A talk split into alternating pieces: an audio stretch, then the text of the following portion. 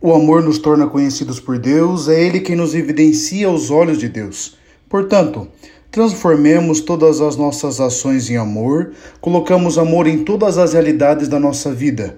Jesus nos ensina que, mesmo aqueles que nos maltratam, que nos fazem mal, é preciso não responder conforme eles nos tratam, mas sempre mostrar a face do amor.